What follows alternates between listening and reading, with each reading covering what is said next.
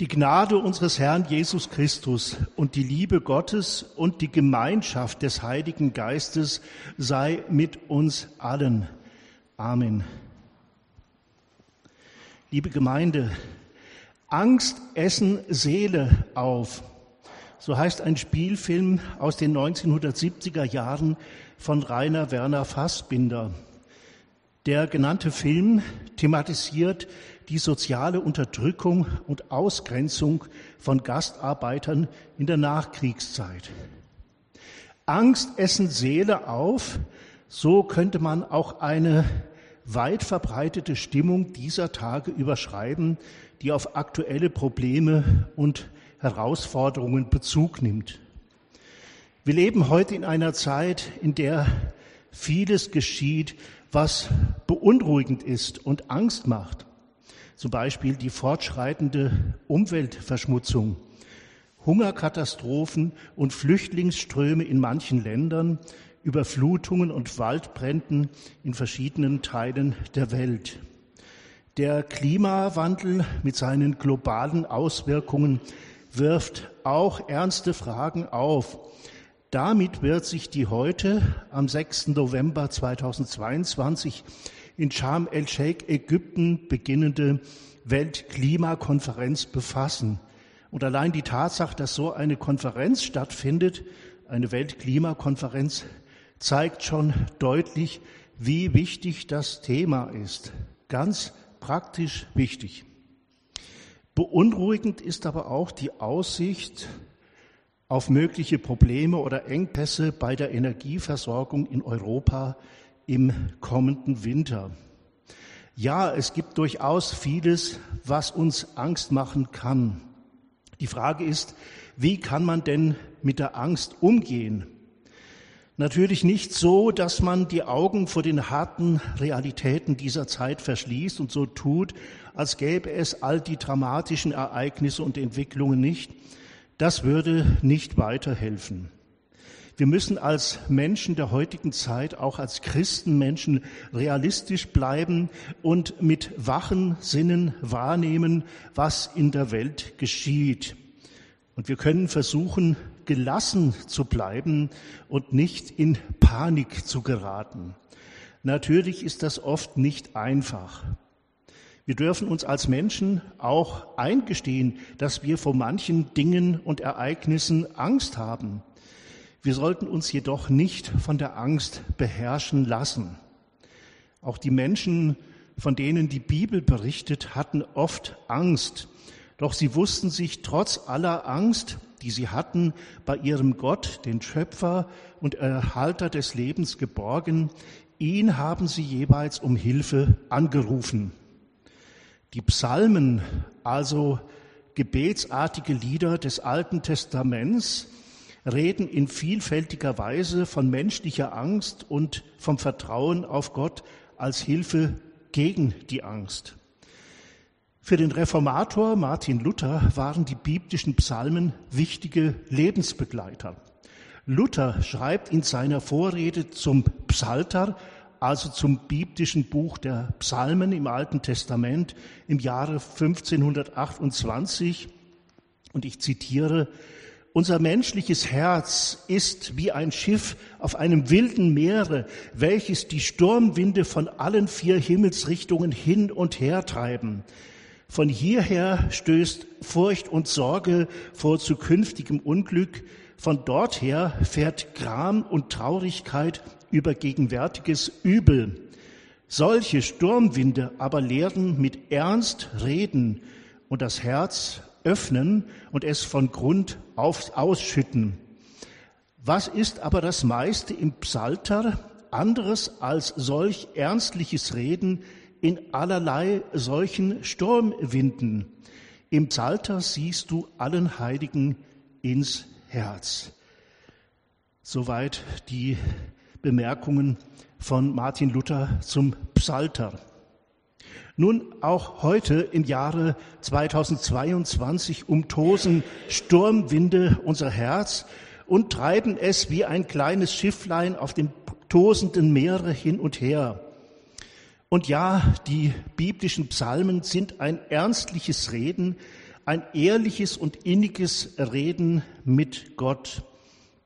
In diesen alten, sturmerprobten Worten finden auch wir uns mit unseren Erfahrungen wieder. Diese Worte sprechen zu uns und wir können mit diesen alten Bibelworten auch zu Gott sprechen, besonders in Situationen, in denen wir keine eigenen Worte mehr finden können. So schenken uns die Psalmen der Bibel Worte für Situationen, für Lebenslagen, in denen es uns geradezu die Sprache verschlägt. Die Psalmen, das Gebet und Liederbuch Israels, sie sind tief in die Geschichte des Alten Testamentes eingewoben und sie waren von Anfang an bis heute ein großer geistlicher Schatz der christlichen Gemeinde. In der Tradition der reformatorischen Kirchen nehmen die Psalmen eine besondere Stellung ein. Die Reformatoren wollten die Gemeinde der Gläubigen während des Gottesdienstes singen lassen. Dazu griffen sie besonders auf die biblischen Psalmen zurück.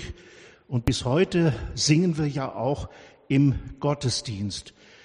Ein markantes Beispiel dafür ist Psalm 46. Martin Luther hat aus diesem Psalm ein Lied gemacht.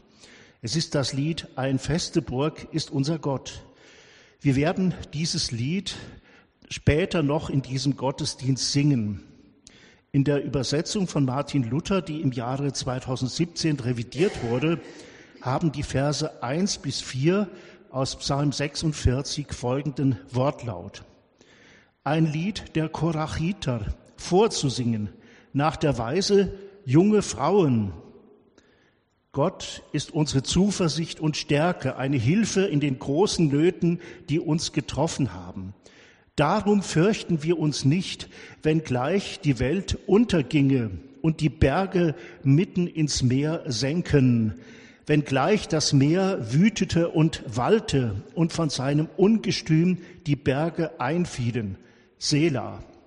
Soweit die Verse 1 bis 4 aus Psalm 46. Ich habe jetzt nicht den ganzen Psalm gelesen. Sie können ja, wenn Sie mögen, zu Hause den ganzen Psalm lesen.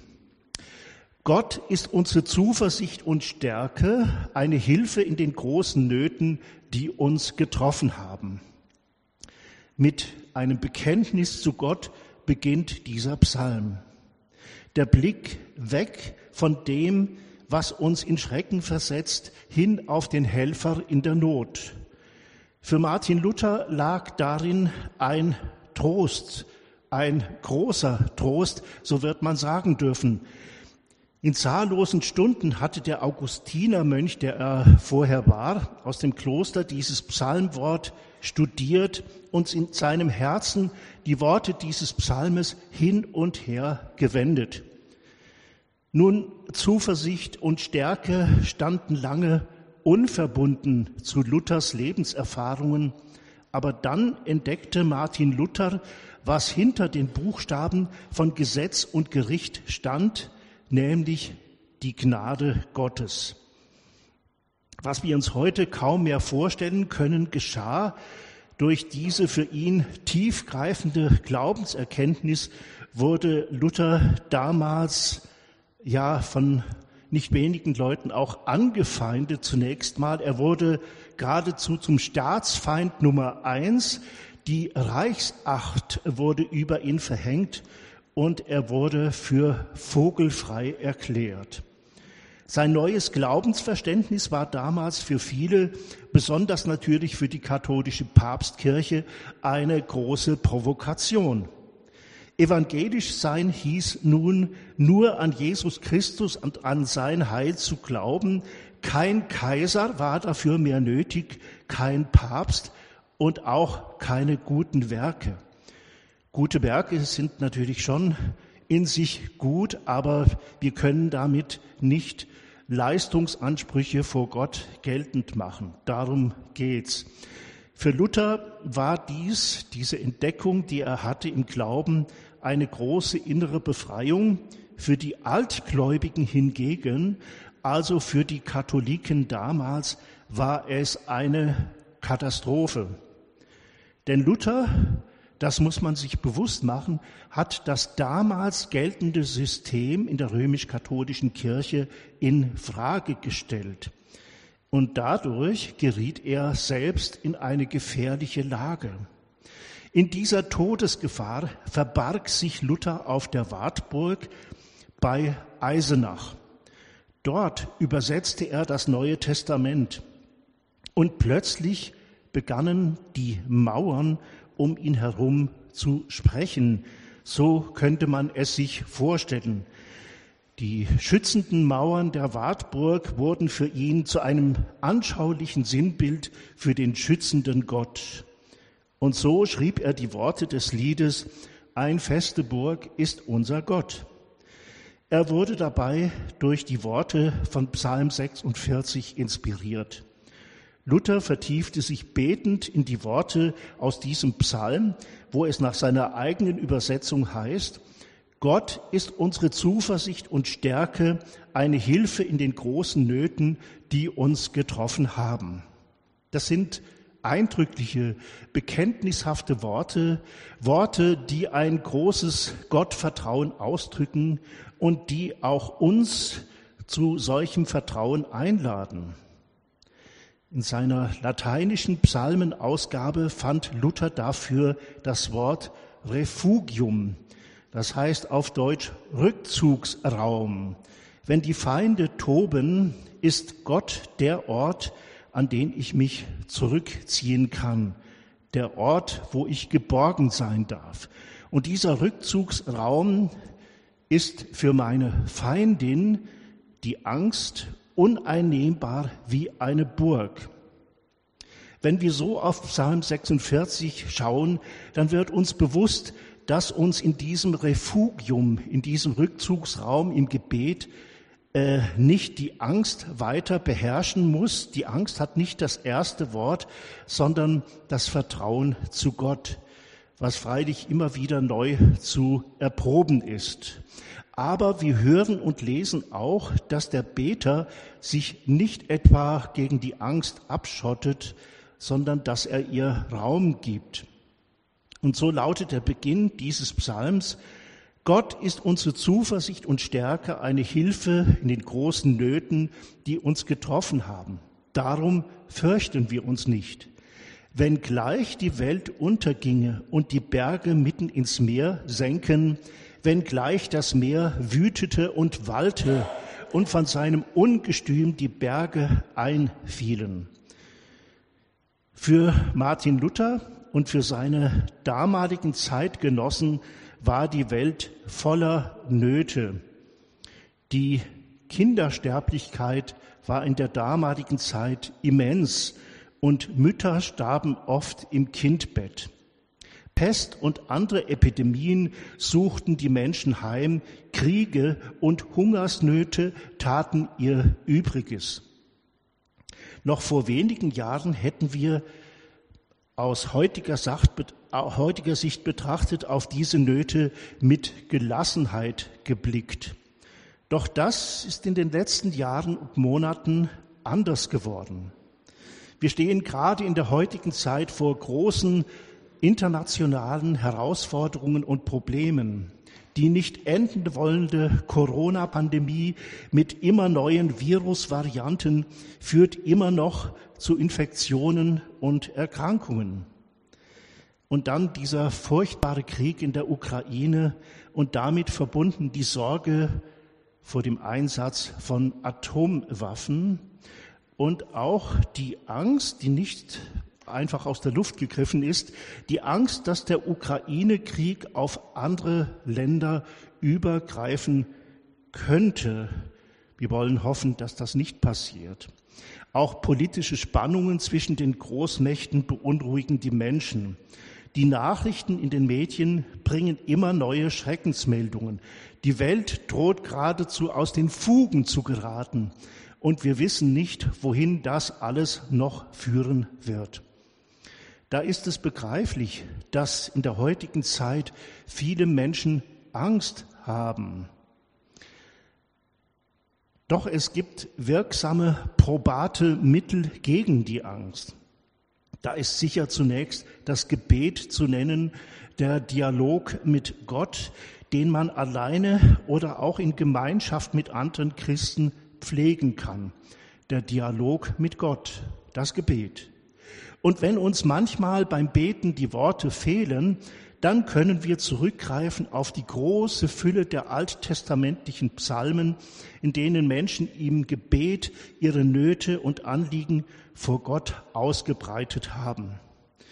Die biblischen Psalmen wurden nicht nur gesprochen, sondern vor allem im Gottesdienst auch gesungen. Die Psalmen im Alten Testament sind Gebete und zugleich auch Lieder. Auch wir heute können, indem wir Gottesdienste feiern, unseren Glauben stärken und neue Zuversicht gewinnen. Dies geschieht auch durch unser Beten und durch das Singen. Generell möchte ich sagen, Lieder und Musik können uns in verschiedenen Lebenslagen trösten, können neue Lebensfreude vermitteln. Und all das kann helfen gegen die Angst. Besonders wichtig ist natürlich das Vertrauen in Gott. Der evangelisch reformierte Theologe Hans-Ulrich Jäger-Werth bemerkt in seinem lesenswerten Büchlein mit dem programmatischen Titel Vertrauen statt Angst, eine Einführung in den evangelisch reformierten Glauben, Zitat, die Reformatoren Zwingli, Luther und Calvin fragten nach dem Wesen des christlichen Glaubens, nach dem Kern der Botschaft Jesu. Sie stießen dabei auf das Evangelium oder auf Deutsch die frohe Botschaft. Im Zentrum unseres Glaubens steht darum die frohe Botschaft Jesu. Das Evangelium sagt uns, wir brauchen keine Angst zu haben, denn wir sind im Leben wie im Sterben in der Hand eines gütigen Gottes. Er hat uns Menschen gern. Er meint es besser mit uns, als wir es mit uns meinen können. Zitat Ende. Im Kern zielte die Reformation auf die Erneuerung des christlichen Glaubens, und zwar Erneuerung des Glaubens durch Rückbesinnung auf das biblische Evangelium. Das ist der Kern der Reformation, so sehe ich es jedenfalls. Die Reformation war aber auch eine Protestbewegung. Darin ist sie uns heute wieder besonders nahe. Sie protestierte damals wie heute gegen die Macht der Angst. Das Vertrauen in Gott war und ist dabei von großer Bedeutung. Und so könnte doch die Kirche der Zukunft sein. Die Ängste dieser Welt kennen und wahrnehmen, ihnen mit einem Lied auf den Lippen begegnen, beten, auf Gott vertrauen, gemeinsam den Bedürftigen und Notleidenden helfen, verantwortungsbewusst mit Natur und Umwelt umgehen, weil sie die Schöpfung Gottes ist. Und denen, die es gerade besonders gut gebrauchen können, die Worte aus Psalm 46 zusprechen, Gott ist unsere Zuversicht und Stärke, eine Hilfe in den großen Nöten, die uns getroffen haben.